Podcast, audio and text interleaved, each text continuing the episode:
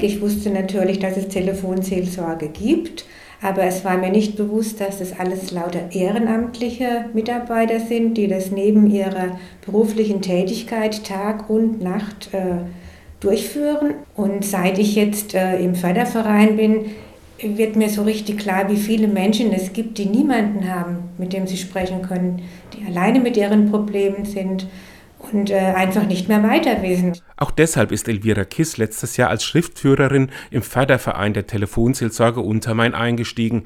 Der hat die Aufgabe, diese Arbeit mit der Einwerbung von Spendengeldern und auch mit Öffentlichkeitsarbeit zu unterstützen.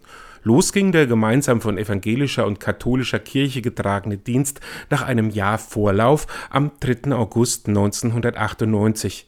Theologin Christiane Knobling ist von Anfang an die Leiterin des Angebots und quasi einzige Hauptamtliche unter vielen Ehrenamtlichen.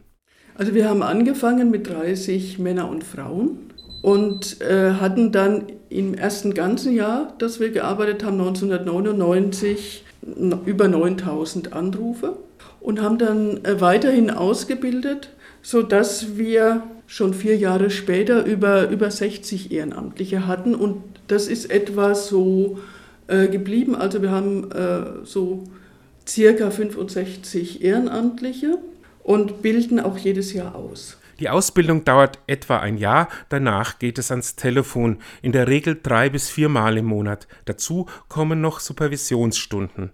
Inzwischen nehmen die Mitarbeiterinnen zwischen 12.000 und 13.000 Anrufe im Jahr entgegen. Das sind im Schnitt 36 Gespräche am Tag.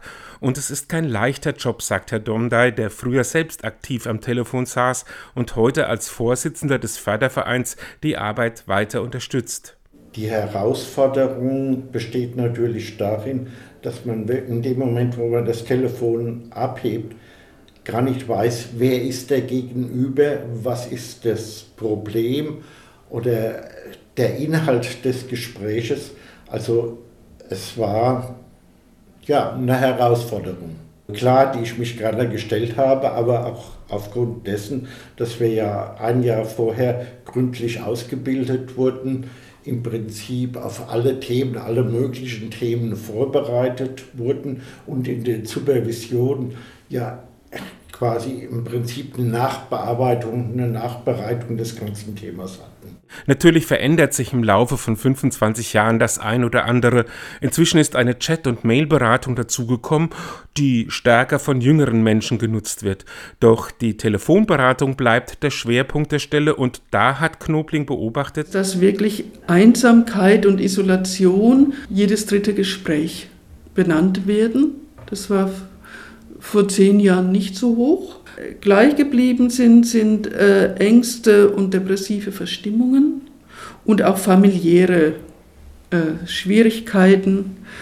Auch also Anrufe mit äh, suizidaler Problematik und wir haben die meistens vor einem akuten Suizidwunsch, sind etwa gleich geblieben, das 7% äh, in der Statistik, aber es bedeutet, dass wir im Durchschnitt täglich zwei Anrufe mit dieser Problematik haben.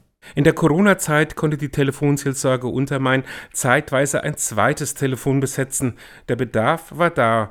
Und überhaupt über mangelnde Nachfrage beklagen sich die Mitarbeiter auch jetzt nicht. Nein, also es ist eher so, dass manchmal Mitarbeiter zu mir äh, ins Büro kommen und sagen, Christiane, das Telefon hat jetzt eine halbe Stunde nicht geklingelt, es muss irgendwo ein technischer Fehler sein.